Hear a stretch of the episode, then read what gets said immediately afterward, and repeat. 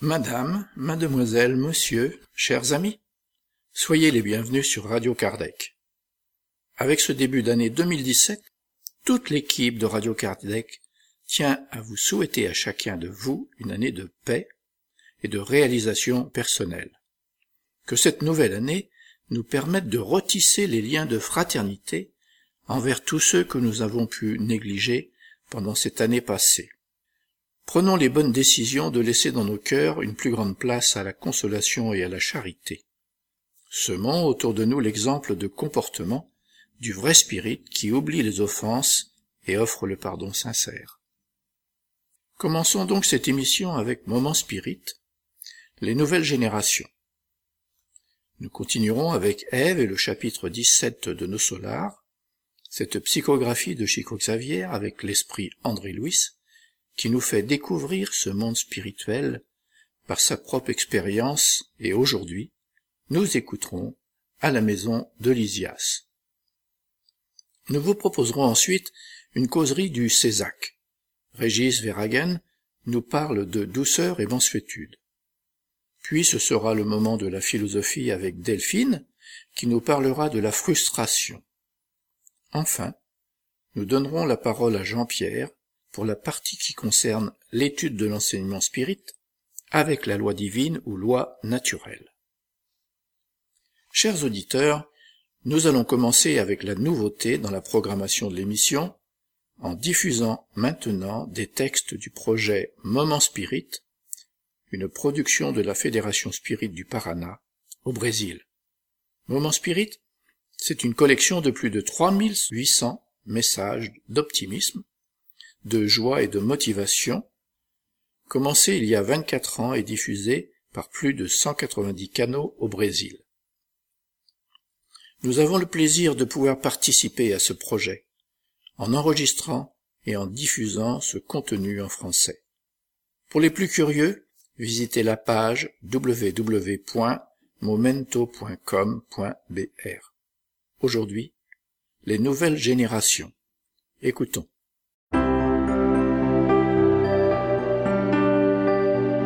Et maintenant à l'antenne, Moment Spirit, le programme qui amène le spiritisme dans votre demeure.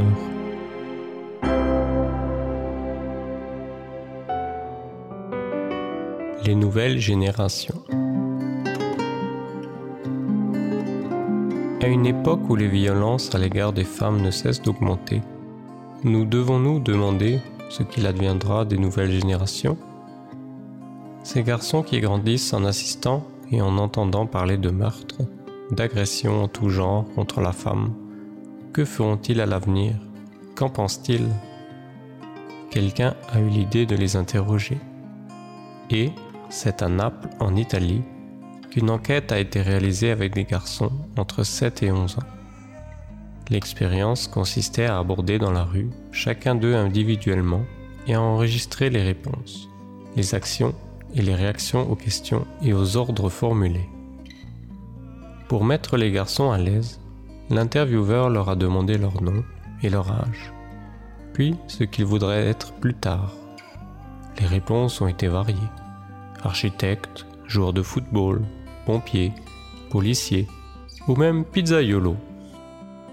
La raison du choix de la profession a reçu des réponses rapides, comme s'ils savaient déjà ce qu'ils voulaient dans la vie.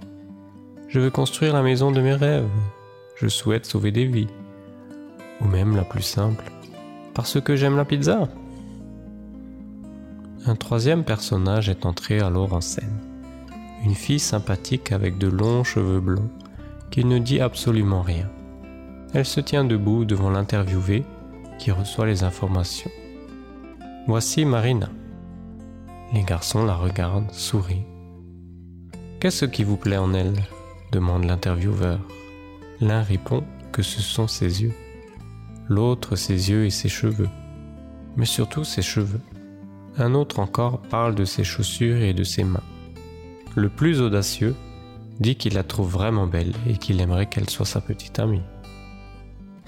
À la demande qui suit, ils obéissent tous, même s'ils ne sont pas très à l'aise.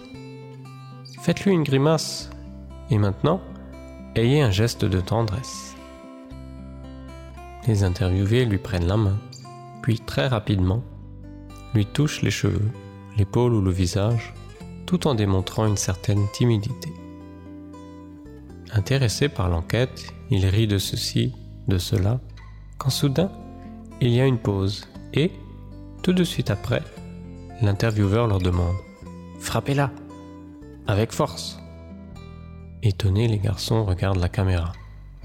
L'un d'eux, incrédule, demande ⁇ Quoi ?⁇ L'ordre est répété. Allez, frappez-la Les yeux baissés, le regard intrigant ou surpris, aucun d'eux ne retire ses mains de ses poches et les porte en direction de la jeune fille. Il se tourne vers l'intervieweur et la réponse est ⁇ Non !⁇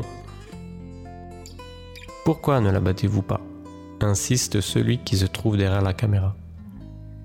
Et les garçons donnent les réponses les plus diverses, qui nous font penser que le monde avance effectivement vers des jours meilleurs. C'est une fille. Parce que je suis contre la violence. Parce que je vais la blesser. Parce que c'est méchant parce qu'on ne bat pas une femme, ni avec une fleur, ni avec un bouquet. Mais la vidéo qui circule sur Internet, et qui en un jour à peine a eu plus d'un million d'accès, se termine par la réponse d'un garçon de 11 ans, qui est certainement le plus spectaculaire. Parce que je suis un homme.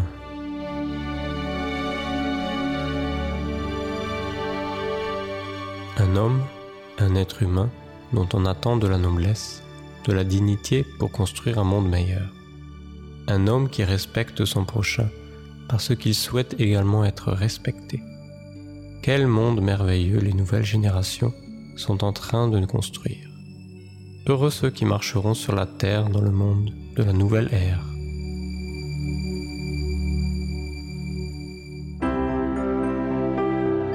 Ainsi se termine un autre épisode de Moment Spirit offert par livraria mundo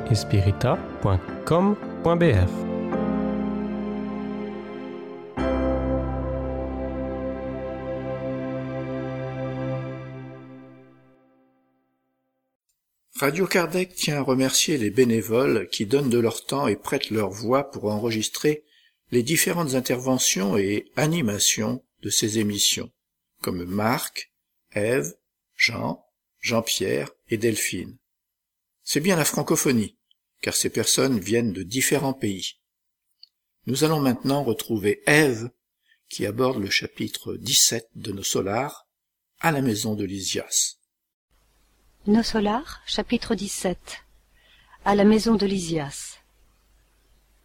Peu de jours s'étaient écoulés après la visite de ma mère quand Lysias vint me chercher sur la demande du ministre Clarencio. Je le suivis, surpris. Aimablement reçu par le bienfaiteur magnanime j'attendais ses ordres avec un énorme plaisir. Mon ami dit-il affable vous êtes dorénavant autorisé à faire des observations dans les différents secteurs de nos services à l'exception des ministères de nature supérieure enrique de luna a déclaré votre traitement terminé la semaine dernière et il est à présent juste que vous profitiez de votre temps pour observer et apprendre. Je regardais Lysias en cet instant comme un frère qui devait participer à mon indicible félicité. L'infirmier répondit à mon regard avec une joie intense. J'étais heureux à n'en plus pouvoir. C'était le début d'une vie nouvelle. D'une certaine manière, je pourrais travailler entrant dans des écoles différentes. Clarencio, qui semblait percevoir mon intraduisible enchantement, précisa. Votre présence dans le secteur hospitalier n'étant plus nécessaire, j'examinerai attentivement la possibilité de vous placer dans un nouvel endroit. Je consulterai quelques-unes de nos institutions. Mélisias lui coupa la parole en s'exclamant. Si possible, j'aimerais le recevoir en notre maison le temps que durera le cours de ses observations. Là, ma mère le traitera comme un fils. Je fixai mon ami, emporté par un mouvement de joie. Clarencio lui adressa à son tour un regard d'approbation, disant Très bien, Lysias. Jésus se réjouit avec nous à chaque fois que nous recevons un ami en notre cœur. Je pris l'infirmier, si serviable, dans mes bras, sans pouvoir lui faire part de mes remerciements. La joie nous rend parfois muets. Gardez ce document, me dit aimablement le ministre de l'aide, en me tendant un petit livret. Avec ceci, vous pourrez entrer dans les ministères de la régénération, de l'aide, de la communication et de l'éclaircissement pendant un an. Cette période écoulée, nous verrons ce qu'il sera possible de faire concernant vos souhaits. Instruisez-vous, mon cher. Ne perdez pas de temps. L'espace entre les expériences corporelles se doit d'être bien employé. Lysias me prit par le bras et sortit, pleinement heureux. Après un certain temps, nous nous trouvâmes face à la porte d'une ravissante maison entourée d'un jardin coloré. C'est ici, s'exclama mon délicat compagnon. Et avec une expression empreinte de tendresse, il ajouta Notre demeure à nos solars. Note du traducteur. L'auteur spirituel a joué sur les mots à cet endroit du texte, écrivant Ô nos solars, dentro, des solars, qui se traduirait par notre demeure à l'intérieur de notre demeure. Notre demeure étant la traduction française de nos solars. Le nom original de la colonie spirituelle ayant été gardé dans la traduction française de l'ouvrage. Le jeu de mots passe donc inaperçu. Fin de la petite note. Au doux tintement de la sonnette d'entrée, une femme sympathique, une femme sympathique apparut à la porte. Maman, s'écria l'infirmier, me présentant avec joie, voici le frère que j'avais promis de t'amener. Soyez le bienvenu, mon ami, s'exclama la dame noblement. Cette maison est la vôtre. Et m'embrassant, elle ajouta. J'ai appris que votre mère n'habitait pas ici. Dans ce cas, voyez en moi une sœur avec les responsabilités maternelles. Je ne savais pas comment remercier cette femme pour son hospitalité généreuse. J'allais prononcer quelques phrases afin de montrer mon émotion et ma reconnaissance, mais la noble femme, révélant une singulière bonne humeur, me prit de court, devinant mes intentions. Tout remerciement est interdit. Inutile que vous disiez quoi que ce soit. Vous m'obligeriez tout à coup à me souvenir de nombreuses phrases conventionnelles de la terre. Nous nous mîmes tous à rire, et je murmurai ému. Que le Seigneur puisse transformer ma gratitude en bénédiction de joie et de paix pour chacun d'entre vous. Nous entrâmes. L'intérieur était simple et accueillant. Les meubles étaient presque identiques à ceux de la terre et les divers objets, de manière générale, présentaient de petites variantes. Des tableaux à la sublime signification spirituelle décoraient les murs et un piano trônait au milieu du salon sur lequel une harpe aux lignes nobles et délicates reposait. Percevant ma curiosité, Lysias dit joyeusement Comme tu peux le constater, je n'ai pas encore rencontré les anges harpistes après le tombeau, mais nous avons ici une harpe qui est à notre disposition. Oh, Lysias, le coupa affectueusement sa mère, ne sois pas ironique. Ne te souviens-tu pas de la manière dont le ministère de l'Union divine reçut les membres de l'élévation, l'année passée, quand des ambassadeurs de l'harmonie passèrent par ici? Si, maman.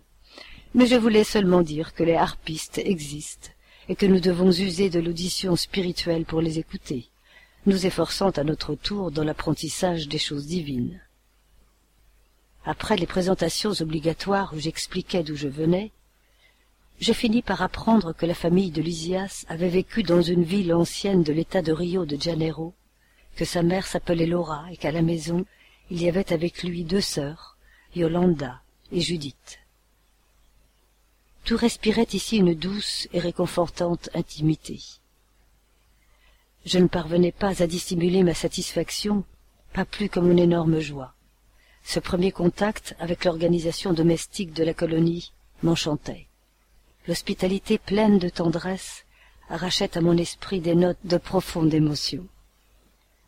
Face à mon tir nourri de questions, Yolanda me montra de merveilleux livres. Notant mon intérêt, Laura me dit En ce qui concerne la littérature, nous avons à nos solars un énorme avantage. Les écrivains de mauvaise foi, ceux qui apprécient le venin psychologique, sont conduits immédiatement dans les zones obscures du seuil. Ils ne peuvent trouver leur équilibre par ici, pas même au ministère de la Régénération, tant qu'ils demeurent dans un tel état d'esprit. Je ne pus m'empêcher de sourire, continuant à observer les chefs-d'œuvre de l'art photographique qui s'étalaient dans les pages offertes à mon regard. Par la suite, Lysias m'appela afin de me faire visiter quelques-unes des pièces de la maison, restant un peu plus de temps dans la salle de bain dont les installations très intéressantes m'émerveillèrent. Tout était simple, mais confortable. J'étais encore en proie à l'admiration qui m'avait saisi quand Laura nous invita pour la prière. Nous nous assîmes silencieux autour de la grande table. Une musique mélodieuse se fit entendre après qu'un imposant appareil fut allumé. Il s'agissait des louanges du crépuscule. Dans le fond de l'écran, la même scène prodigieuse du gouvernement que je ne me lassais pas de contempler tous les après-midi dans le centre hospitalier apparut. Et à cet instant, je me sentis dominé par une joie profonde et mystérieuse. Voyant le cœur bleuté se dessiner au loin, je sentis mon âme s'agenouiller dans mon temple intérieur ont de sublimes extases de jubilation et de reconnaissance. Nous vous proposons maintenant une causerie du Césac. Régis Verhagen nous parle de douceur et mansuétude. Une amie m'a dit un jour que le sourire des uns faisait le bonheur des autres. Et aujourd'hui, avant de passer à l'introduction, je vais vous demander un petit effort. Ce qu'on appelle un effort d'introspection. C'est très facile d'écouter une causerie et de se dire Ah oui, tiens, ça, ça, ça ressemble bien à mon cousin machin, ça, ça ressemble bien à mon collègue, à, mon, à, la personne qui travaille avec moi, à telle personne que je connais dans la rue, etc. Et pourtant, si on fait ça, on perd un peu son temps ici. On serait peut-être mieux ailleurs, à faire autre chose sous ce beau soleil. Pourquoi? Parce qu'on ne sait rien faire par rapport aux cousins, par rapport aux collègues, etc.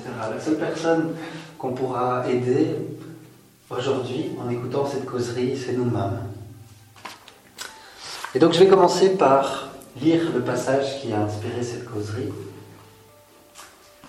qui est une instruction des esprits sur l'affabilité et la douceur. Elle a été transmise en 1861 par un esprit qui s'est prénommé Lazare à Paris. La bienveillance pour ses semblables, fruit de l'amour du prochain, produit l'affabilité et la douceur qui en sont la manifestation. Cependant, il ne faut pas toujours se fier aux apparences. L'éducation et l'usage du monde peuvent donner le vernis de ces qualités. Combien en est-il dont la feinte bonhomie n'est qu'un simple masque pour l'extérieur, un habit dont la coupe calculée dissimule les difformités cachées. Le monde est plein de ces gens qui ont le sourire aux lèvres et le venin dans le cœur, qui sont doux pourvu que rien ne les froisse, mais qui mordent à la moindre contrariété, dont la langue dorée quand ils parlent en face se change en empoisonné quand ils sont par derrière. À cette classe appartiennent encore ces hommes, au dehors bénins, qui chez eux, tyrans domestiques, font souffrir à leur famille et à leur subordonner le poids de leur orgueil et de leur despotisme. Ils semblent vouloir se dédommager de la contrainte qu'ils se sont imposée ailleurs, n'osant faire acte d'autorité sur des étrangers qui les remettraient à leur place, ils veulent au moins se faire craindre de ceux qui ne peuvent leur résister. Leur vanité jouit de pouvoir dire Ici je commande et je suis obéi, sans songer qu'ils pourraient ajouter avec plus de raison Et je suis détesté. Il ne suffit pas que des lèvres découlent le lait et le miel. Si le cœur n'y est pour rien, c'est de l'hypocrisie. Celui dont l'affabilité et la douceur ne sont pas feintes ne se dément jamais. Il est le même devant le monde et dans l'intimité, il sait d'ailleurs que si on trompe les hommes par les apparences, on ne trompe pas Dieu. Alors vous avez probablement remarqué comme il est facile en lisant ce texte de penser aux autres et pas à nous-mêmes. Et même si nous ne correspondons pas tout à fait à la description du tyran domestique, on sait qu'il y a parfois des choses en nous qui font que ça nous amène un peu à réfléchir. Pour commencer, j'aimerais discuter un peu avec vous de la politesse.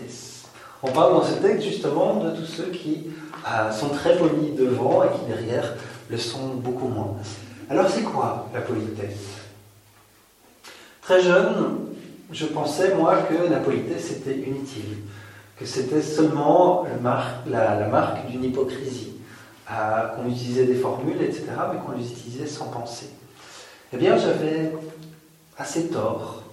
Et dans notre société, en Belgique, on va pouvoir observer dans les classes populaires, surtout chez les jeunes, un langage qui est très impoli, très vulgaire selon euh, les critères, nos critères habituels.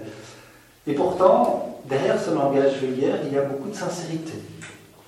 Dans les milieux beaucoup plus aisés, on pourra trouver une politesse bien plus grande, des manières bien plus raffinées. Et pourtant, on trouvera parfois moins de respect, et justement derrière cette politesse, beaucoup plus de malveillance, de mensonge et moins de sincérité. Est-ce que l'un est bien Est-ce que l'un est mauvais? Oui et non. Il y a des choses bien dans l'un, il y a des choses bien dans l'autre. Il y a des choses moins bien dans l'un, il y a des choses euh, moins bonnes dans l'autre. Mais la politesse, c'est surtout une merveilleuse chose. On ne se rend pas compte à quel point ces règles de la société qui, à certains moments, ont un peu perdu de sens, comme le fait qu'il faut absolument mettre la cuillère ou le, couvert d'un côté et pas de l'autre, qu'on doit mettre la serviette d'une certaine manière, etc. Tout ça peut être un peu perdu de sens avec les siècles et les années, mais dans sa globalité, la politesse peut nous être très utile. Ça nous permet de montrer à tout le monde qu'on les respecte, y compris parfois à ceux que l'on n'aime pas. Le respect, euh, la politesse, c'est un signe de civilisation et d'évolution. C'est parfois le premier effort, le premier geste qui nous amène après à avoir quelque chose de plus profond. Car ce qui est le plus important, c'est le cœur, puisqu'on peut faire semblant d'être poli, montrer une politesse de forme, et s'en servir justement pour dire ou faire des choses qui sont empreintes de malveillance. Ce qui importe, c'est le cœur. C'est justement l'inverse, la bienveillance. La bienveillance, c'est vouloir le bien de l'autre. Alors dans certains cas, quand on est poli avec quelqu'un qui euh, est en train de nous environner, avec quelqu'un qui est très impoli avec nous, avec quelqu'un qui est parfois vraiment malveillant avec nous, on a une forme de bienveillance. Même si dans notre cœur on a envie de l'étrangler, c'est euh, parfois une réalité, il ne faut pas s'en cacher, moi ça m'arrive aussi. Euh, le fait de rester poli et respectueux, c'est faire preuve d'une grande bienveillance pour cette personne. C'est lui dire, ok, je suis fâché, je ne veux pas te nuire, je ne veux pas te faire de mal. Et ça, c'est déjà énorme. Alors quand en plus, cette politesse est empreinte d'une sincère bienveillance, de sentiments positifs, c'est quelque chose de vraiment très évolué très civilisé euh, dont nous pouvons jouir ici, sur cette terre. Il y a un type de conversation qui nous paraît parfois étrange. Pour certains, ils n'aiment pas du tout ça, et pour d'autres, c'est vraiment euh, leur quotidien. Ils savent en faire des heures et des heures. En français, on appelle ça une conversation vernaculaire. C'est un mot pas très utilisé, mais en gros, c'est quand on parle du temps qu'il fait. Quand on croise quelqu'un qu'on ne connaît pas tellement et qu'on dit Oh, il fait trop chaud aujourd'hui. Oh, il fait beau. Oh, il pleut. Oh, j'ai attendu qu'il va pleuvoir après, etc. Les Belges sont assez spécialistes de ce type de conversation. Et donc, les, les scientifiques, les sociologues ont commencé à étudier ça. Et ils ont compris que c'était une conversation qui était une forme de dire à l'autre je t'aime. Alors on ne va pas dire je t'aime à son voisin qu'on connaît à peine, parce que les règles de la société nous bloquent un peu par rapport à ça et qu'on n'a pas beaucoup de mots pour exprimer cet amour, que l'amour pour le voisin n'est pas le même que l'amour pour ses enfants, pour ses meilleurs amis, etc. Et pourtant les philosophes disent c'est une manière de dire à l'autre je te reconnais, je t'accepte, j'ai envie de parler avec toi et tout ça, mais j'ai rien à te dire. Et c'est pas grave si j'ai rien à te dire, c'est pas mal ou quoi, parce que le silence pourrait peut-être te dire que je rejette, que je te rejette, alors que de discuter du temps, ça permet de te dire je t'accepte et d'une certaine manière, je, euh, je te respecte et je t'aime d'une certaine façon, évidemment. Le thème d'aujourd'hui, c'est vraiment l'affabilité et la douceur. L'affabilité, c'est un mot qu'on n'utilise pas vraiment dans le quotidien, qui veut dire celui qui reçoit, qui écoute avec beaucoup de bienveillance. Et c'est quelque chose de pas facile. Pour la plupart d'entre nous, on arrive à être doux, mais si on essaie de le faire tout le temps, ça bloque. Il y a toujours des moments où on est de mauvaise humeur, où ça va pas, etc. Et dans beaucoup de cas, en fait, on se dispute avec des gens, on est dur, on s'énerve, pour d'autres raisons. C'est pas la personne qui est en face de nous qui est la cause de notre énervement, de notre mal-être. C'est parfois des choses qui sont à l'intérieur de nous-mêmes. Justement, on a essayé d'être si doux pendant toute la journée que là, on n'en peut plus et, on a du mal à garder cet effort constant. Parfois, c'est simplement parce qu'on a une frustration dans la journée. On a tous eu ça, d'avoir un incident, quelque chose qui nous a mis très en colère, mais c'était avec un inconnu. Donc on est resté poli et respectueux. Et puis arrivé à la maison, c'était autre chose. Là, on, on, enlevait le masque et on se laissait aller avec nos frères et sœurs, avec nos amis, avec notre conjoint, notre conjointe. Et c'est souvent justement avec la famille qu'on se laisse aller. Alors ça a quelque chose de très beau parce que pour la société, pour les Japonais, on a plusieurs masques. On a le masque très formel, très respectueux, très digne, qui exprime très peu d'émotions, qui est le masque que l'on porte en société, avec les inconnus, avec des collègues de travail, avec des gens où ça doit être formel, parfois avec certains membres de sa famille, euh, envers qui on aurait une forme de respect plus grand. On peut enlever ce masque et avoir un autre masque en dessous, qui est celui avec qui on est, euh, la personne avec qui on est, avec les amis, avec les personnes les plus proches, avec ceux avec qui on se sent à l'aise. Et puis il y a encore un masque qui est celui qu'on ne montre à personne, qui est qui on est vraiment. Et la société japonaise est beaucoup plus stricte que la nôtre avec la politesse. Euh, mais c'est intéressant d'observer que nous aussi, on porte ce genre de masque. Alors, ce n'est pas toujours une mauvaise chose. Parfois, justement, c'est ce qui dit dans l'évangile, une forme d'hypocrisie. Quand on a le miel qui sort de la bouche, mais qu'on a envie de dire à l'autre, je, je vous épargnerai tout le vocabulaire riche de ce genre de sentiment. Et dans d'autres fois, beaucoup plus intéressant, c'est un effort sincère, qui est de celui de ne pas nuire à l'autre, de ne pas faire du mal à l'autre. Mais justement, plus qu'un masque, cet effort est beaucoup plus important avec les personnes qui ont le plus, qui sont les plus importantes pour nous. Ce sont les membres les plus proches de notre famille, les gens avec qui on vit tous les jours, et souvent les gens avec qui on se laisse le plus aller. Vous voyez, dans l'exemple, il y avait ce père ou ce patron qui était tyrannique avec ceux envers qui il avait le pouvoir. Ça peut être une mère, ça peut être une femme, ça peut être un enfant. Euh, ça peut nous arriver à tous dans des situations où justement on est face à des personnes qui sont moins brutales, qui se défendent moins et tout ça, et qui justement sont bien souvent les personnes qu'on apprécie le plus, avec le qui on pourrait faire le plus d'efforts de douceur, d'affabilité, de bienveillance. Combien de fois on dit du mal, on fait de la médisance, on dit les petits secrets que les gens n'aimeraient pas trop qu'on sache d'eux, pas parce qu'on a envie de faire du mal, mais parce qu'on a envie que l'autre s'intéresse à nous. C'est toujours des choses où les gens disent Oh, c'est vrai oh. Et là, on se sent d'un coup, ah, on a provoqué chez l'autre un grand intérêt. Et on se sent Ah oui, j'ai dit quelque chose d'intéressant.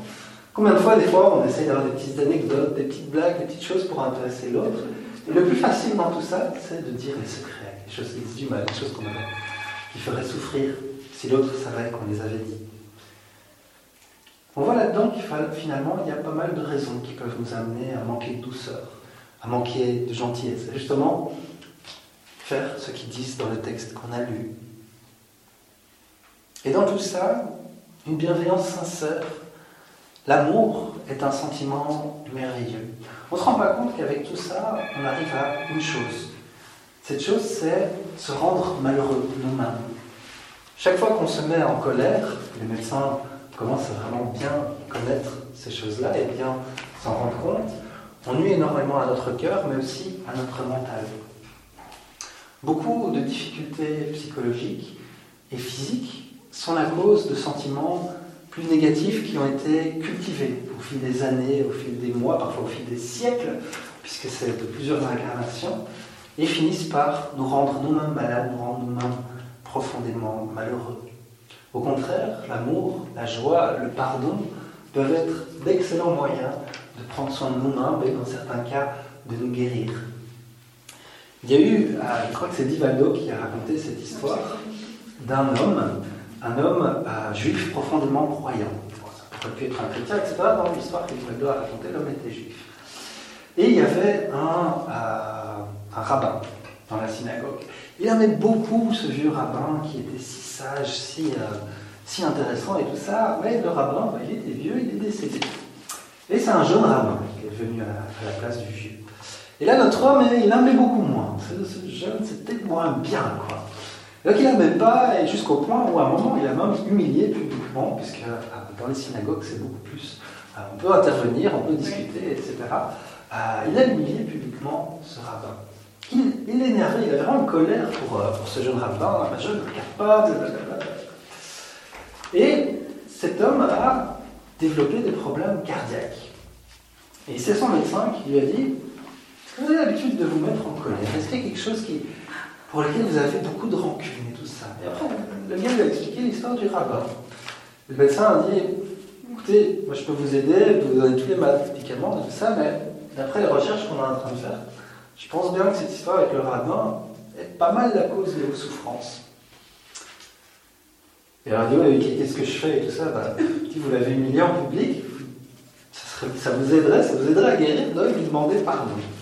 alors le, gars il se dit, ah oui, je vais, le voir en, privé, je vais lui demander pardon. Et tout ça, le médecin a dit, c'est en public que vous l'avez humilié.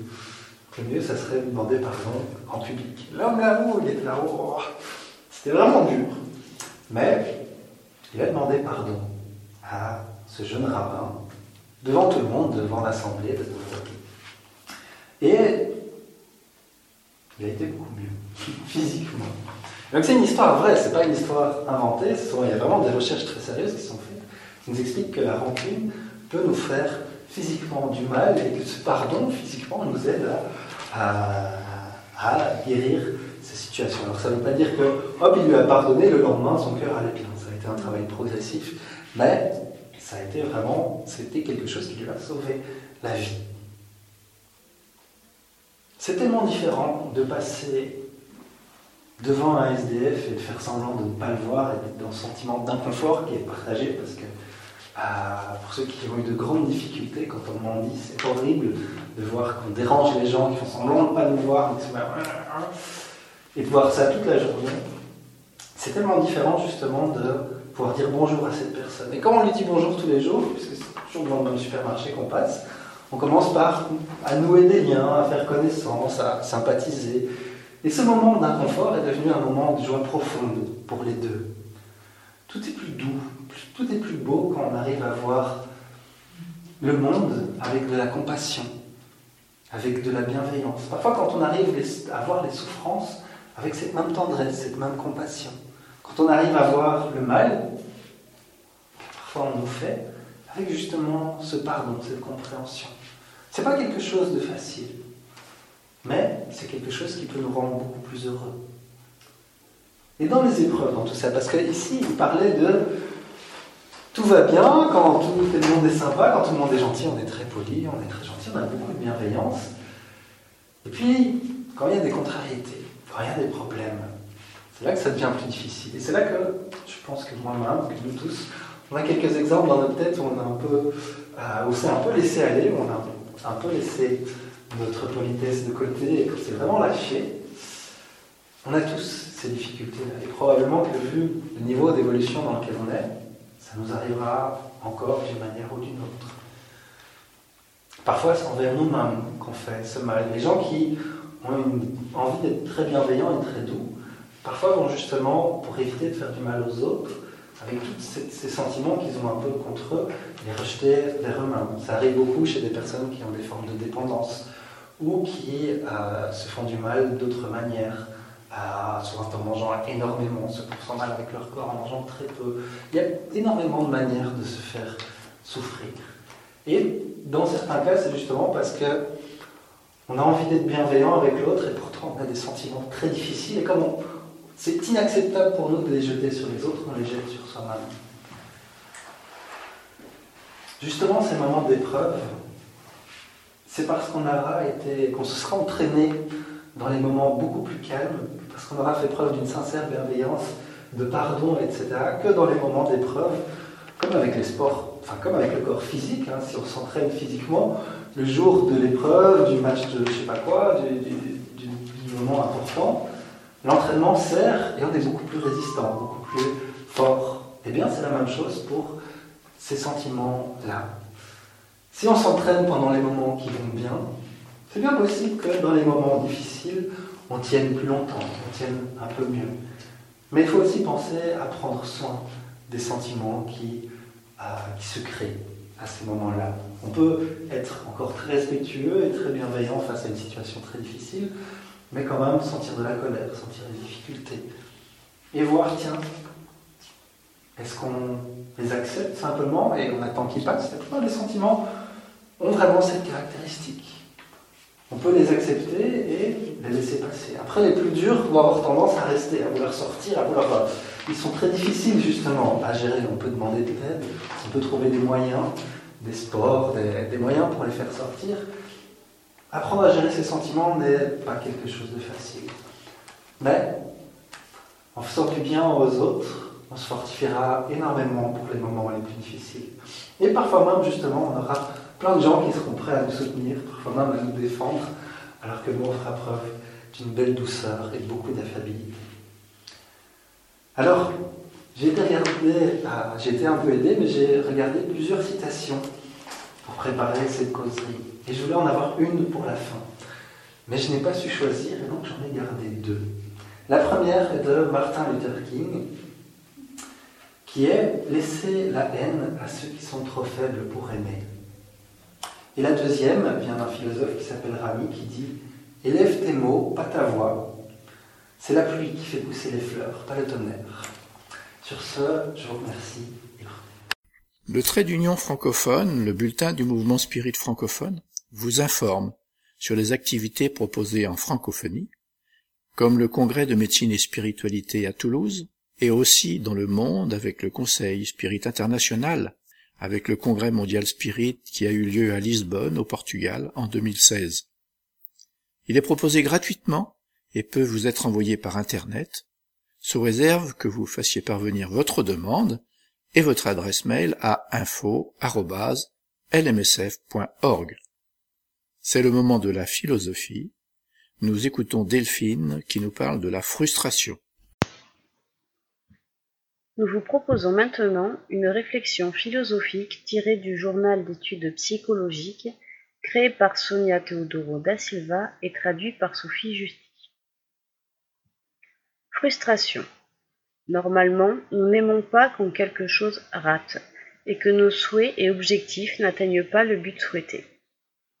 Pourtant, la gestion de nos frustrations est quelque chose d'important et de nécessaire pour conquérir la maturité psychologique, et comme le dit le psychiatre jean Carlos Bienton, l'ego mûr est celui qui est capable d'élaborer ses propres frustrations.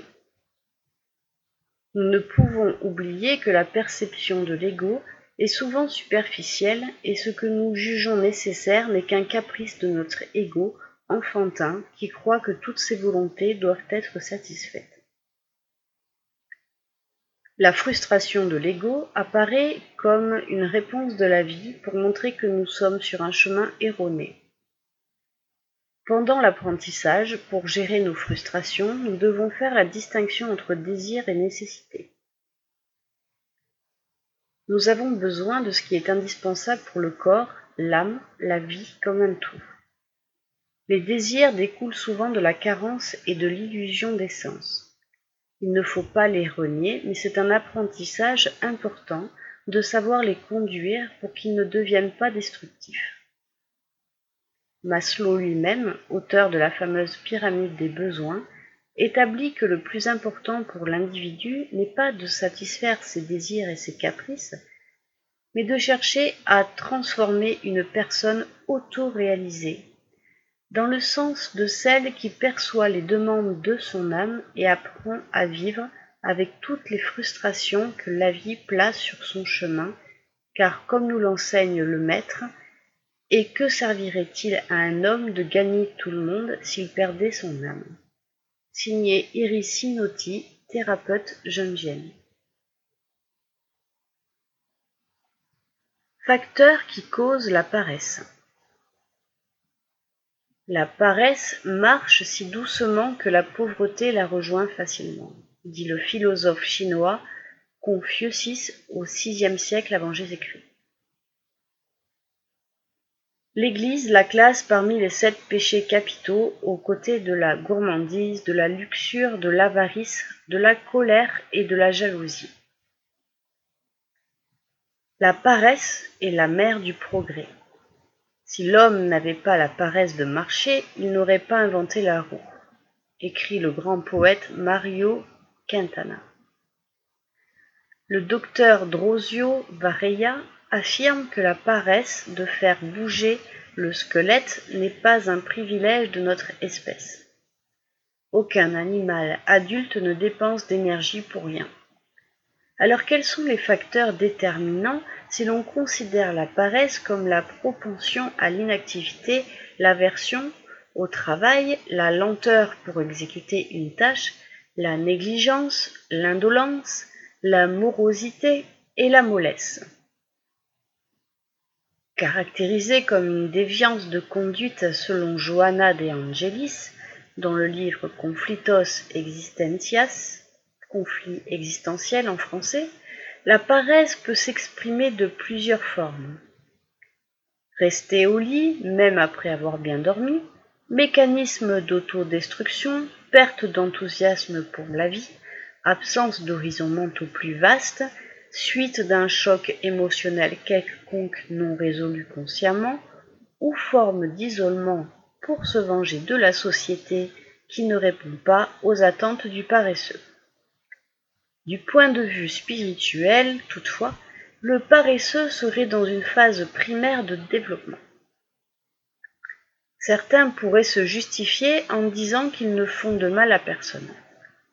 Mais lorsqu'ils répondirent à la question 642 du livre des esprits, les instructeurs spirituels affirmèrent qu'il ne suffit pas de ne pas faire le mal, il est indispensable de faire le bien dans la mesure des forces de chacun. Et même lorsque la paresse se présente comme l'effet de la fatigue, ou du moins de se reposer pour l'individu, pour reprendre des énergies, elle ne doit pas se prolonger indéfiniment, car elle correspondra à un phénomène anormal de comportement, ajoute Johanna de Angelis. Finalement, comme le dit le docteur Roberto Broglio dans Duenchas de Alma, maladie de l'âme en français, la paresse physique et mentale est nocive pour l'âme, qui ne peut stagner face aux lois auxquelles elle est connectée. Signé Manuel Portasio Filo, avocat. Psychogénèse de l'anxiété. Selon le mini-dictionnaire Saconi de la langue portugaise, anxiété signifie inquiétude ou douleur de l'esprit, causée par l'impatience ou l'incertitude. Angoisse, affliction. L'homme terrien s'approche de l'ère de l'esprit. Aujourd'hui, l'anxiété est un facteur grave de perturbation et de déséquilibre produit par les conflits intimes entre les tendances et les désirs inférieurs. Pouvoir, hostilité, agressivité, convoitise, avarice, jalousie, qui lorsqu'ils atteignent la conscience pour devenir actifs, se heurtent aux notions qui sont la base du sens moral. Quand celui-ci n'existe pas, la personne est insensible, froide, indifférente. Ce sont les sentiments de l'altruisme et du devoir, les aspirations à l'élévation spirituelle et d'autres qui sont à l'origine de l'inquiétude intérieure. L'anxiété, qui est le produit d'une conduite erronée, est une réaction salutaire qui, sous la forme d'une affliction, pousse à chercher la solution du mal spirituel. Elle est le reflet de la désobéissance, la loi divine qui nous a fait léser sérieusement d'autres personnes. Le trouble de l'anxiété est une peur de l'on ne sait quoi, un danger intérieur subjectif. Elle se distingue de l'anxiété et de l'adaptation qui a une raison objective extérieure. Dans le trouble de l'anxiété, la personne ne parvient pas à déterminer pourquoi elle est angoissée. D'innombrables symptômes organiques et psychiques peuvent se produire simultanément. La peur, dont on ne sait pas déterminer la cause parce que la personne porte en elle des sentiments opposés, ambigus, qui vont se répercuter dans le cerveau. Elle se manifeste par des symptômes physiques comme une douleur à la poitrine, une augmentation de la tension artérielle, de la tachycardie, des vertiges, des maux de tête, des céphalées, la sensation de manquer d'air, un nœud à la gorge, une boule dans l'estomac, des symptômes digestifs, diarrhée, maux d'estomac, etc. et psychologiques comme la dépression, les phobies, l'insomnie, la perte de concentration et de mémoire, la dépersonnalisation, la déréalisation, les troubles obsessifs compulsifs, l'hypersensibilité. De chacun de ces symptômes psychiques peuvent découler des dérivés. Une dépersonnalisation, par exemple, peut évoluer vers une situation dissociative de type psychose. Une phobie peut se manifester comme un trouble physique, le syndrome dit panique, par exemple, qui est une exacerbation de ce symptôme, une perte de concentration et de mémoire soudaine peut être diagnostiquée comme un déficit de l'attention qui peut être un dérivé de l'anxiété. Dans les hypersensibilités, la personne est irritée, peut même aller jusqu'à la violence. Ses organes sensoriels sont à fleur de peau dans un circuit sensitif qui peut ou pas avancer vers une dissociation mentale dans laquelle l'individu se dirige vers une situation limite. Cette hypersensibilité est déjà un état médiumnique. Quand on dit que la personne a les nerfs à fleur de peau, elle est déjà à la merci de l'activité sensorielle. C'est l'hypersensibilité qui va faire la personne se connecter médiumniquement. Comme la syntonie de la personne n'est pas bonne, la connexion n'est pas positive. Que se passe-t-il? Cette connexion médiumnique amplifie les symptômes. Il est important de se souvenir que lorsque la personne a un problème psychologique, elle irradie une syntonie mentale. La pensée a une amplitude, une onde et une fréquence déterminées qui entreront en phase d'accouplement avec les autres pensées ayant le même niveau vibratoire. Alors le problème psychique initial prendra de l'ampleur, il s'intensifiera en raison des influences médiumniques, spirituelles, la perception augmentera et captera la réalité métapsychique. L'effet médiumnique provoque un effet superlatif. Il amplifie ce que la personne lui envoie et dans les cas négatifs, elle peut même perdre le contrôle. Cette exacerbation peut atteindre l'extrême et mener à des situations graves telles que la violence, le suicide, l'homicide, etc. On peut aussi penser que dans le cas de l'hypersensibilité exacerbée, qu'elle peut être le résultat d'une dépersonnalisation, d'une fragmentation, d'un dédoublement médionique, tout comme la déréalisation qui est déjà la conséquence de la dépersonnalisation. La personne est étrange, ressent une sensation très désagréable qui la dérange. Nous voyons que le trouble de l'anxiété est à la base d'innombrables psychopathologies ou de troubles psychiatriques. Dans Nos Solars, André Louis explique que les peurs ont des racines profondes dans l'âme. Nous nous approchons de l'ère où la médecine dominera les maladies organiques, mais les maladies psychiques augmentent et il y aura probablement un sursaut des tendances malheureuses de l'esprit qui se manifesteront sous des formes variées.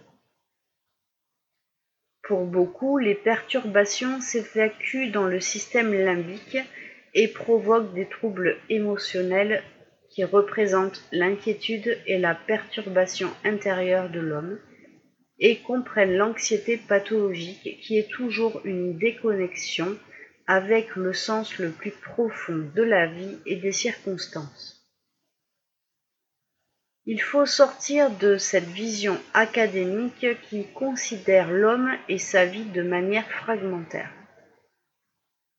Nous sommes des êtres spirituels en stage dans des corps énergétiques.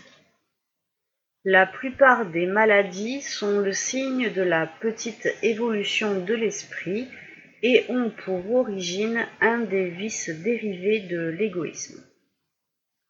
Le traitement de l'anxiété passe par la spiritualisation de l'être et dans ce domaine, le spiritisme apporte une grande contribution car il élucide et met en évidence que nous ne sommes pas un corps, mais plutôt une âme immortelle en transit vers la perfection, puisque la vie continue après la mort du corps organique. En souhaitant connaître la vérité, nous nous dirigeons vers la vérité transformation, celle qui libère et pousse la conscience vers le niveau éveillé. La vérité conscience est le résultat de l'expérience avec Dieu. Signé Evanis M. Zwirtz, psychothérapeute. Maintenant, nous allons retrouver Jean-Pierre, qui va nous parler de l'enseignement spirit avec la loi divine ou loi naturelle.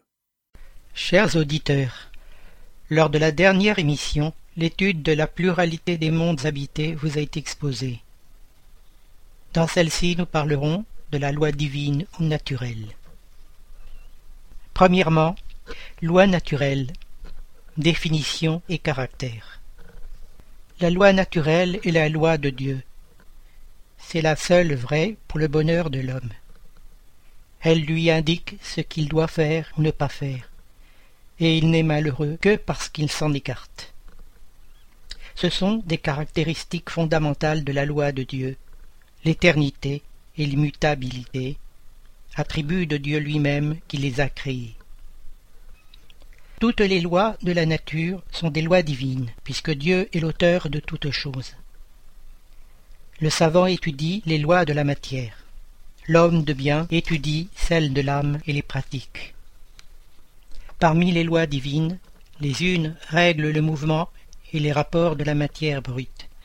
Ce sont les lois physiques. Leur étude est du domaine de la science.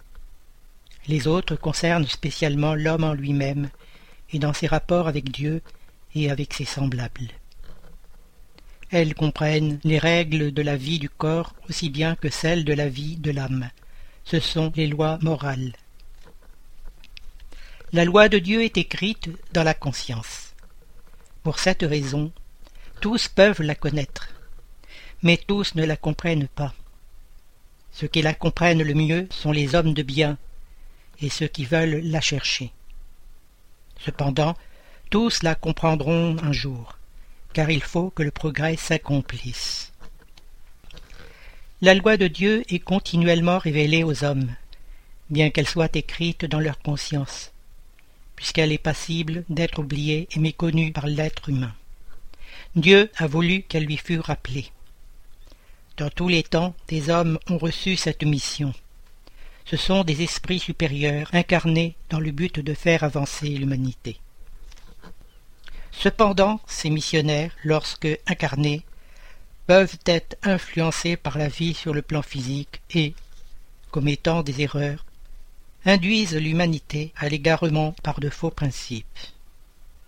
Ceci s'est produit avec ceux qui n'étaient pas inspirés de Dieu et qui se sont donnés par ambition une mission qu'ils n'avaient pas. Cependant, comme en définitive, c'étaient des hommes de génie, au milieu même des erreurs qu'ils ont enseignées, il se trouve souvent de grandes vérités. L'amour du prochain, enseigné par Jésus, est un précepte qui résume la loi de Dieu. Certainement, cette maxime renferme tous les devoirs des hommes entre eux, mais il faut leur montrer l'application. Autrement, ils la négligeront comme ils le font aujourd'hui. D'ailleurs, la loi naturelle comprend toutes les circonstances de la vie, et cette maxime n'en est qu'une partie. Il faut aux hommes des règles précises. Les préceptes généraux et trop vagues laissent trop de portes ouvertes à l'interprétation. Pour être plus explicite, la loi naturelle peut être divisée en dix parties, comprenant les lois sur l'adoration, le travail, la reproduction, la conservation, la destruction, la société, le progrès, l'égalité, la liberté, enfin celle de justice, d'amour et de charité. Cette division de la loi de Dieu en dix parties est celle de Moïse, et peut embrasser toutes les circonstances de la vie, ce qui est essentiel. Tu peux donc la suivre sans qu'elle ait pour cela rien d'absolu, pas plus que tous les autres systèmes de classification qui dépendent du point de vue sur lequel on considère une chose. La dernière loi est la plus importante. C'est par elle que l'homme peut avancer le plus dans la vie spirituelle, car elle les résume toutes. La pratique de la loi de Dieu conduit l'homme au bien, le véritable homme de bien est celui qui pratique la loi de justice, d'amour et de charité dans sa plus grande pureté. Par extension, on reconnaît le vrai spirit à sa transformation morale et aux efforts qu'il fait pour dompter ses mauvaises inclinations. Ainsi, pour autant que nous puissions saisir la pensée divine, immanente dans tous les êtres et dans toutes les choses, le Créateur se manifeste à nous, créatures conscientes mais imparfaites, par les lois qui révèlent ses objectifs sur le chemin du bien suprême. Souvenons-nous donc que dans l'admirable concert de la création, nous ne pouvons que nous régénérer et nous perfectionner nous-mêmes, afin que notre vie impérissable soit victorieuse. Mais n'oublions pas que malgré la grandeur cosmique, notre déséquilibre dans le mal peut compromettre tout le système par lequel les lois divines se manifestent sur le trône sublime de la nature. Deuxièmement, le bien et le mal. Dieu étant le principe de toute chose, et ce principe étant toute sagesse, toute bonté, toute justice, tout ce qui en procède doit participer de ses attributs, car ce qui est infiniment sage juste et bon, ne peut rien produire de déraisonnable, de mauvais et d'injuste. Le mal que nous observons ne doit donc pas avoir sa source en lui. En effet, Emmanuel explique que le déterminisme divin se constitue d'une seule loi, celle de l'amour pour la communauté universelle. Cependant, L'homme ayant plus de confiance en lui-même qu'en Dieu, il transforme sa fragilité en action contraire à cette même loi, réalisant ainsi une intervention indue dans l'harmonie divine. C'est le mal. Hâtons-nous de reconstruire les liens sacrés de cette harmonie sublime. C'est le rachat. Vous voyez donc que le mal, considéré dans son essence, ne peut exister pour Dieu, car il représente une déviance de l'homme, mais est nul dans la sagesse et dans la providence divine. Le Créateur est toujours le Père généreux et sage, juste et ami, considérant ses enfants égarés comme engagés dans de vastes expériences. Mais comme Jésus et ses préposés sont ses collaborateurs divins, et qu'ils ont institué les travaux contre la déviance des créatures humaines ils focalisent les préjudices du mal avec la force de leurs responsabilités éducatives, afin que l'humanité puisse suivre droit sur son véritable chemin vers Dieu. Ainsi, le bien est tout ce qui est conforme à la loi de Dieu, et le mal tout ce qui s'en écarte. Ainsi, faire le bien, c'est se conformer à la loi de Dieu. Faire le mal, c'est enfreindre sainte loi il n'est pas difficile pour l'homme de distinguer le bien du mal, quand il croit en Dieu et qu'il veut le savoir.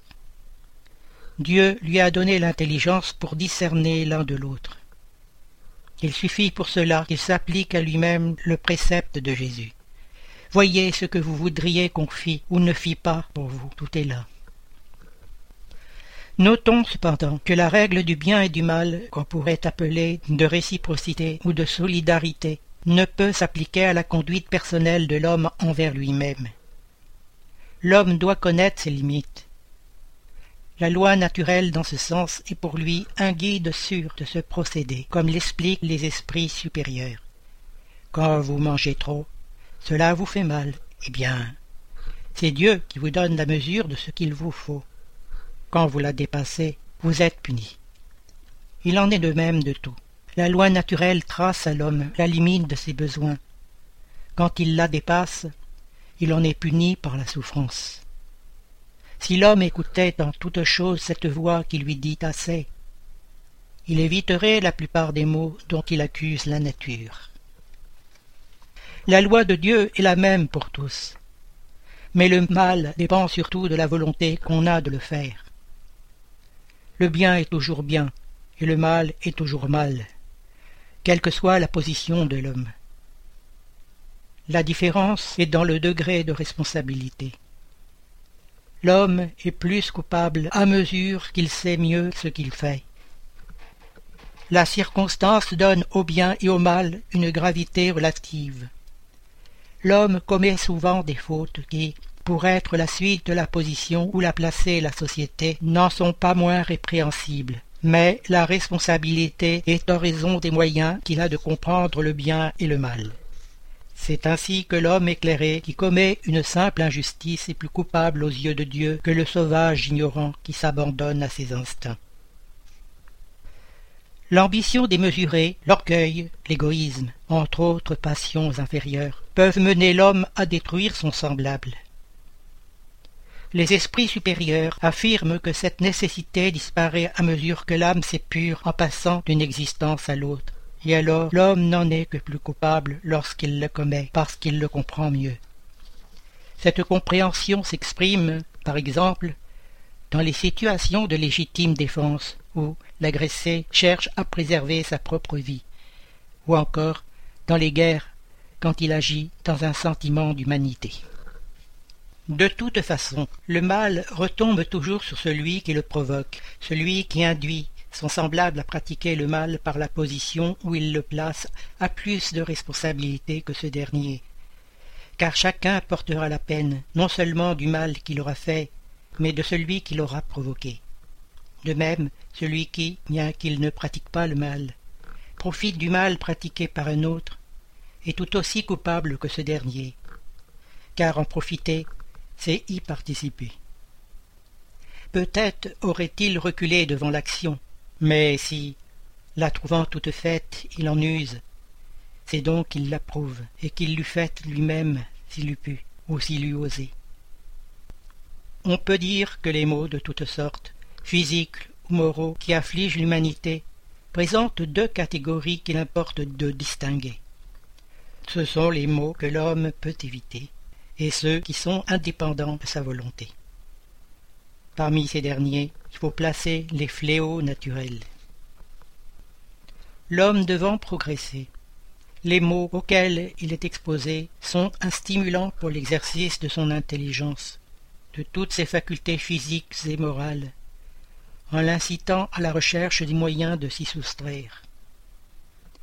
S'il n'avait rien à craindre, aucune nécessité ne le porterait à la recherche du mieux.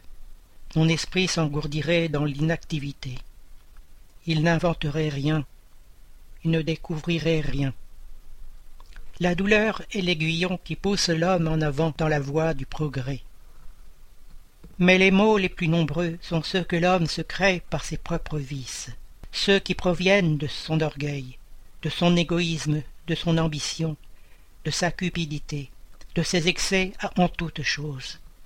Là est la cause des guerres et des calamités, qu'elles entraînent des dissensions, des injustices, de l'oppression du faible par le fort, enfin de la plupart des maladies. Dieu a établi des lois pleines de sagesse qui n'ont pour but que le bien. L'homme trouve en lui-même tout ce qu'il faut pour les suivre. Sa route est tracée par sa conscience. La loi divine est gravée dans son cœur, et de plus, Dieu les lui rappelle sans cesse par ses messies et ses prophètes, par tous les esprits incarnés qui ont reçu mission de l'éclairer, de le moraliser, de l'améliorer, et en ces derniers temps, par la multitude des esprits désincarnés qui se manifestent de toutes parts. Si l'homme se conformait rigoureusement aux lois divines, il n'est pas douteux qu'il éviterait les maux les plus cuisants, et qu'il vivrait heureux sur la terre. S'il ne le fait pas, c'est en vertu de son libre arbitre, et il en subit les conséquences. Mais Dieu, plein de bonté, a placé le remède à côté du mal, c'est-à-dire que du mal même il fait sortir le bien. Il arrive un moment où l'excès du mal moral devient tolérable et fait éprouver à l'homme le besoin de changer de voie. Instruit par l'expérience, il est poussé à chercher un remède dans le bien, toujours par un effet de son libre arbitre. Lorsqu'il entre dans une route meilleure, c'est par le fait de sa volonté et parce qu'il a reconnu les inconvénients de l'autre route. La nécessité le contraint donc à s'améliorer moralement en vue d'être plus heureux, comme cette même nécessité l'a contraint d'améliorer les conditions matérielles de son existence. On peut dire que le mal est l'absence du bien, comme le froid est l'absence de la chaleur.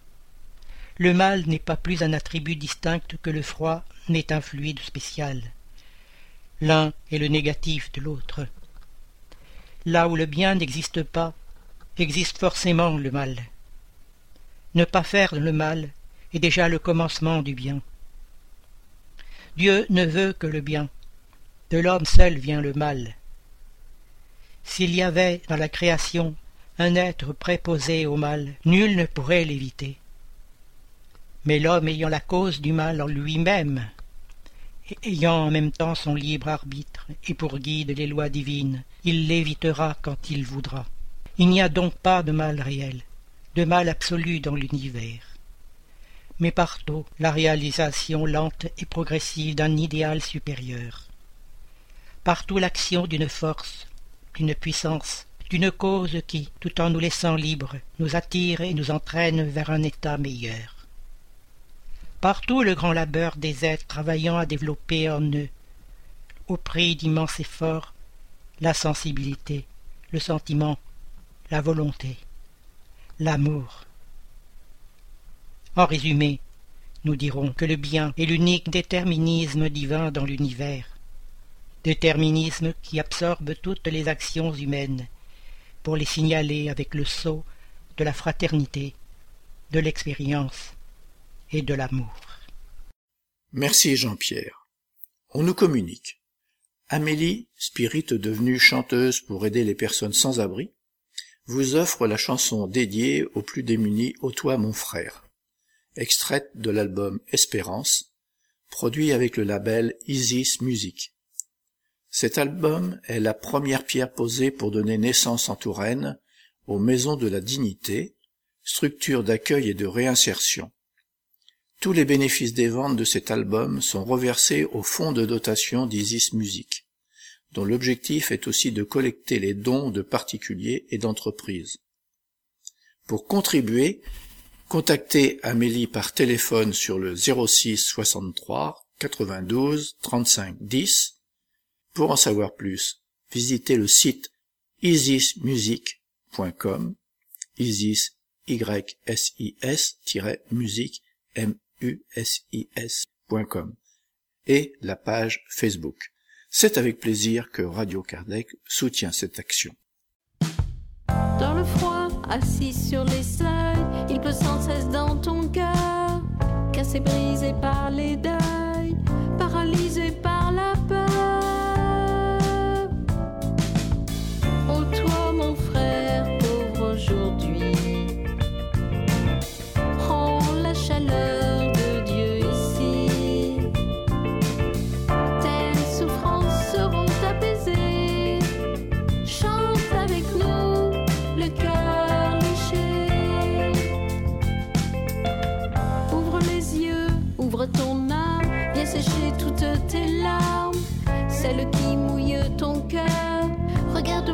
suite à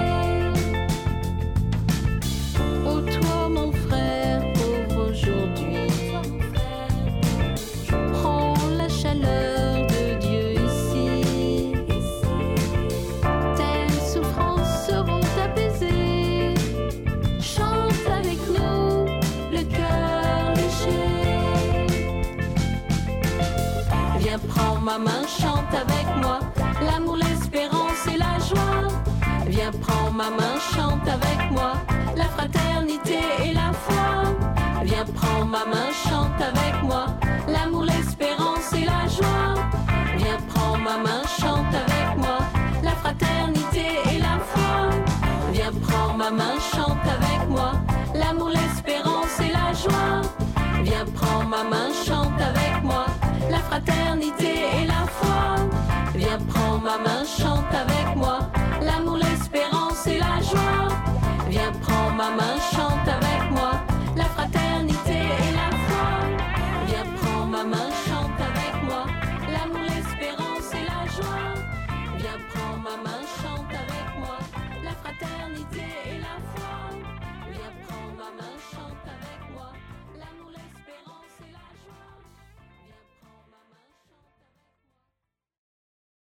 Chers auditeurs, l'émission se termine. Nous demandons au Centre Spirit francophone de bien vouloir nous faire parvenir les informations que nous pouvons relayer, activités, dates, conférences, etc., par mail à l'adresse radio-lmsf.org. C'est avec plaisir que nous en informerons les auditeurs. Vous pouvez aussi aller sur les différents sites du mouvement Spirit francophone et y trouver des informations et renseignements grâce aux liens qui existent sur le site www.lmsf.org. Chers auditeurs, nous sommes heureux d'avoir passé quelques instants ensemble et nous vous disons à bientôt sur Radio Kardec.